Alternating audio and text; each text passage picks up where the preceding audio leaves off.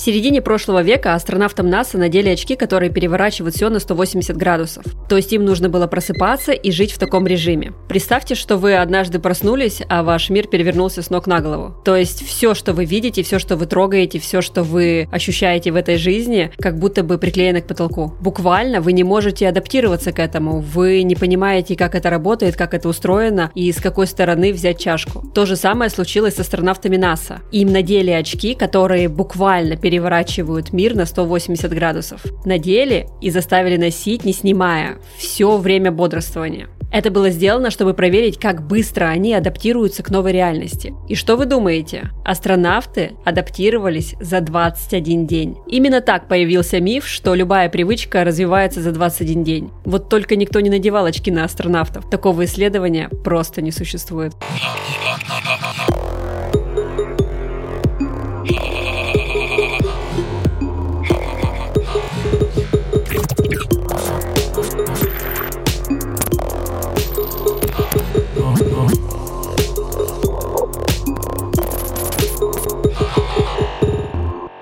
Всем привет! Это подкаст «Хакни мозг». Меня зовут Ольга Килина. Я коуч, психолог, автор проекта «Завтрак с Килиной», и уже пять лет я увлекаюсь тем, как устроен наш мозг, и тоннами читаю тематическую литературу. Этот подкаст я делаю вместе со студией Богема и партнером сезона с сервисом Литрес. «Хакни мозг». Здесь мы будем вместе изучать, как устроен наш мозг, говорить о сложных вещах на очень понятном языке, с юмором и без нудятины. А еще будем стремиться внедрить эти знания в свою жизнь, иначе зачем это все нужно?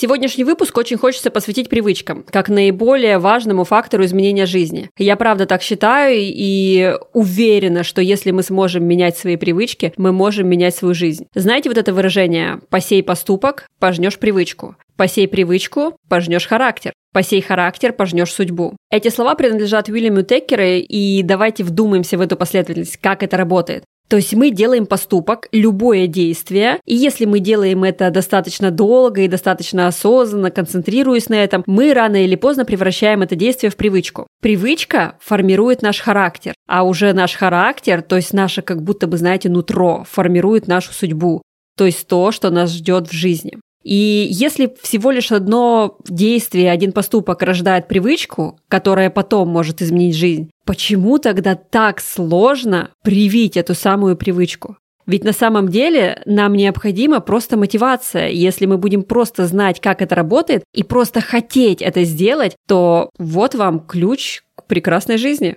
Но если все так просто, какого черта все так сложно? Почему никто не может сходу привить привычку?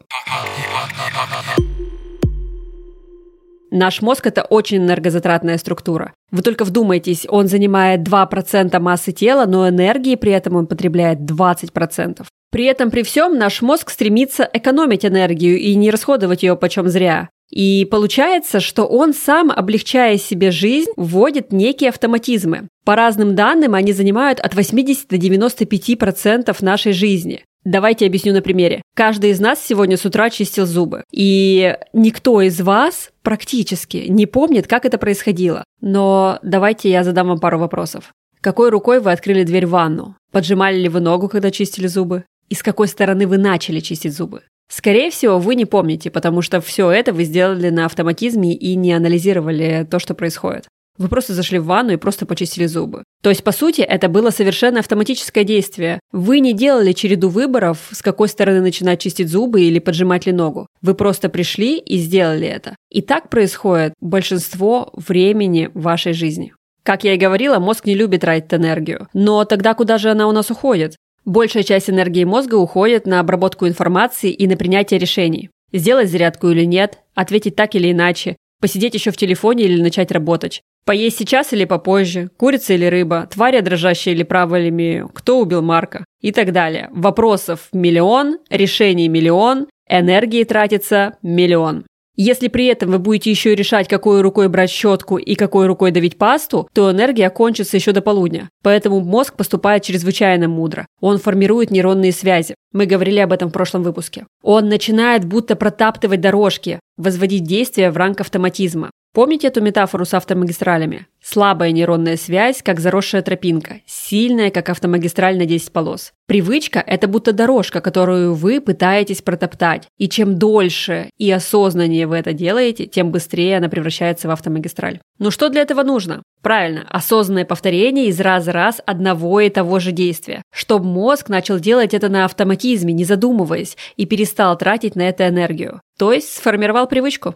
Когда вы с утра тянетесь к своему смартфону, чтобы проверить соцсети, вы не принимаете решение, делать это или не делать. Ваша рука просто берет смартфон, и вы просто смотрите в экран. Вы не осознаете, что делаете. По сути, вы даже мозг как будто бы не включаете. Такой вот он хитрый. Но мы еще хитрее. Давайте разбираться, как это можно использовать и ускорить процессы.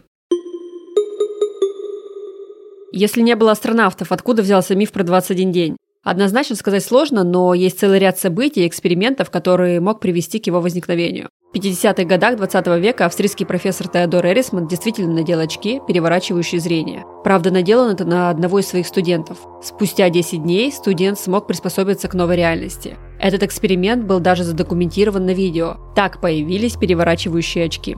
Спустя больше 30 лет снова произошел эксперимент со студентами, но уже в городе Невада, США, где также предлагалось адаптироваться к перевернутому миру. Однако его задачей было не понять, как быстро мы формируем привычки, а как мозг воспринимает изменения в пространстве. Поэтому мы не знаем, сколько дней у студентов ушло на адаптацию. Зато именно в этом эксперименте появилось упоминание НАСА как спонсора исследования. Смешивая эти два факта, несложно дорисовать воображение бедных астронавтов, вынужденных ходить в очках в невесомости. Однако все еще не очень понятно, откуда взялся 21 день. Итак, привычки. Это автоматические действия. Просто повторяй все много-много раз, и будет какой-то результат. Вот ты куришь пару месяцев, становишься курильщиком. Вот ты занимаешься спортом пару месяцев, привет, спортсмен. Так?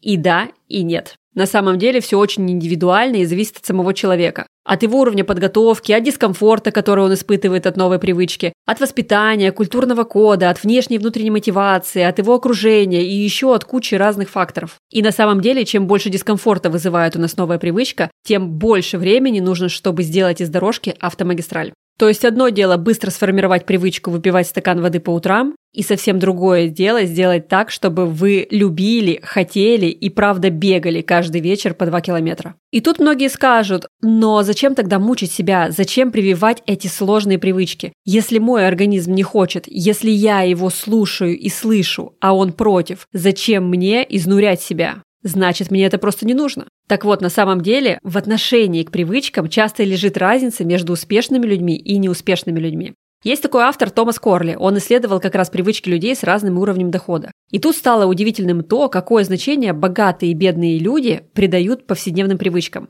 Казалось бы, простые привычки, и на первый взгляд они никак не связаны с финансовым успехом. Но Томас Корли выяснил, что 52% богатых людей думают, что их формируют привычки, и только 3% бедных людей видят взаимосвязь. При этом 90% бедных людей верят в судьбу и то, что они ничего не решают. И лишь 10% богатых согласны с ними. Только подумайте. Для того, чтобы подробнее разобраться, как привычки влияют на нашу жизнь, мы пообщались с Еленой Беловой, биохимиком, нейрофизиологом, автором книги «Автостопом по мозгу. Когда вся вселенная у тебя в голове». Книгу вы можете найти у нашего партнера, сервиса электронных аудиокниг Литрес. Ссылка в описании.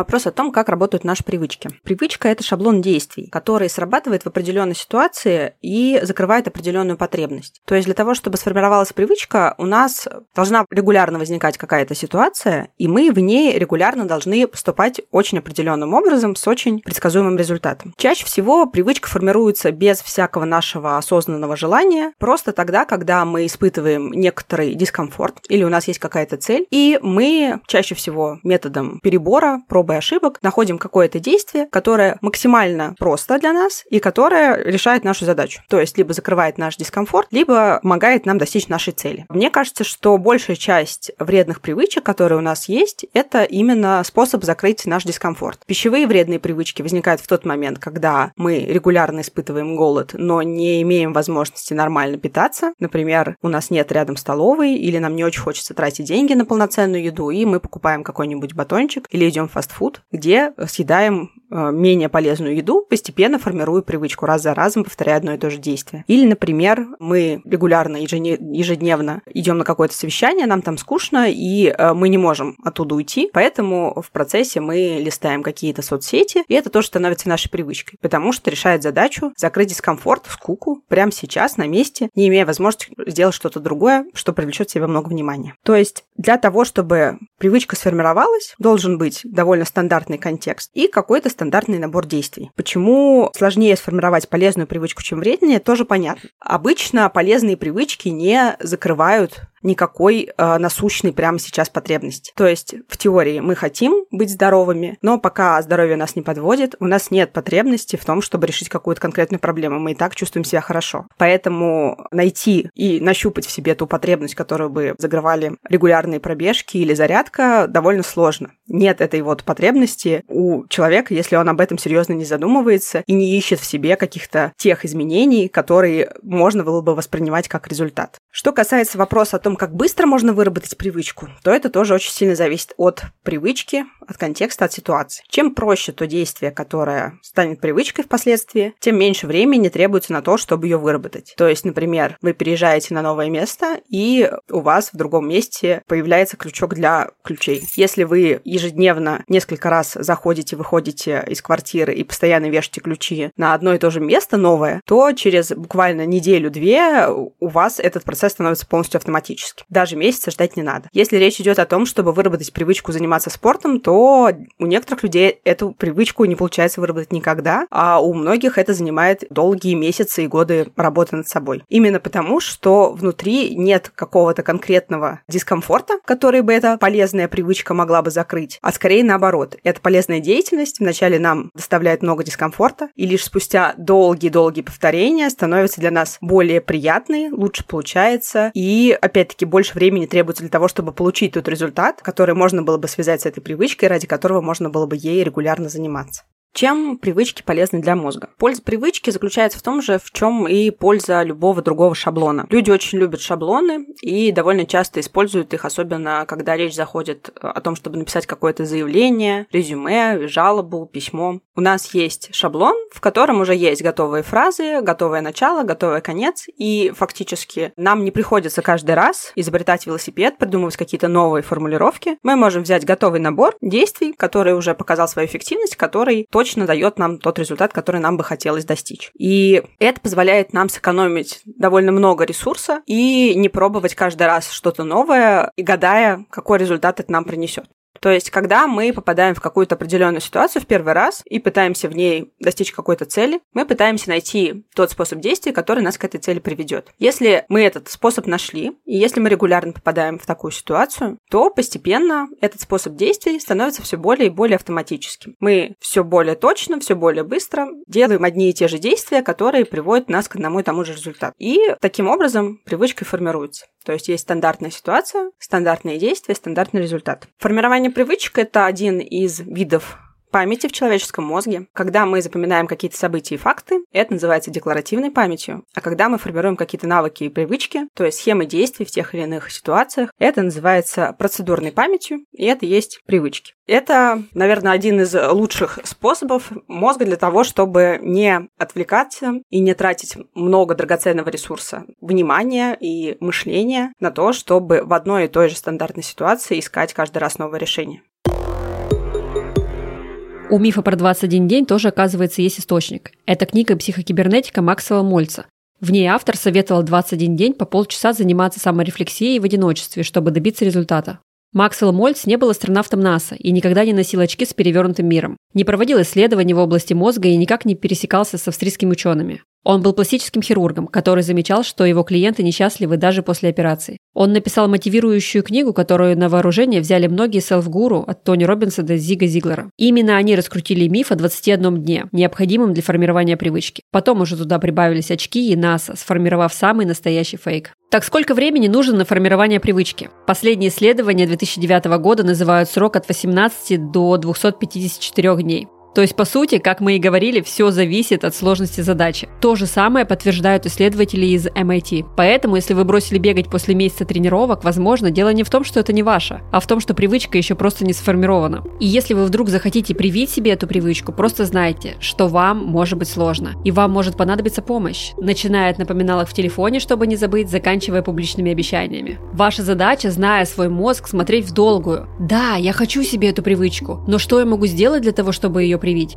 И что я могу делать, когда мне будет совсем не хотеться этим заниматься? А такое точно будет. И не пугаться сопротивления со стороны мозга. Это нормально. Ваша задача просто продолжать, несмотря ни на что. И да, легко сказать, просто продолжайте, не сдавайтесь, несмотря ни на что. Вы ведь хотите эту привычку. Но как можно сделать так, чтобы все-таки внедрить ее максимально просто? Тут нам на помощь приходят наши автоматизмы. И это мой самый любимейший лайфхак. Как я и говорила, мы все уже живем на автоматизме. Например, если вы хотите привить себе привычку стоять в планке, самое простое, что вы можете сделать, это прицепить привычку к уже существующей привычке. Смотрите, вы прививаете что-то новое, и ваша задача сделать так, чтобы она уже была связана с вашим автоматическим действием, тем действием, которое вы выполняете уже ежедневно.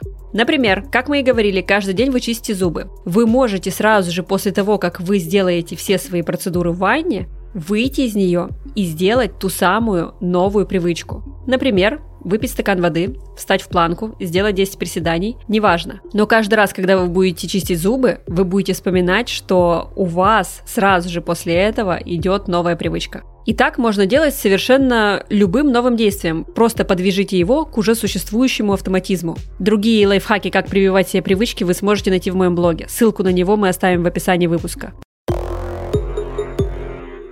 Вы слушали подкаст «Хакни мозг». Ставьте нам оценки в приложении, где вы это делали, пишите отзывы. Это поможет другим людям найти нас. Для нас это максимально важно.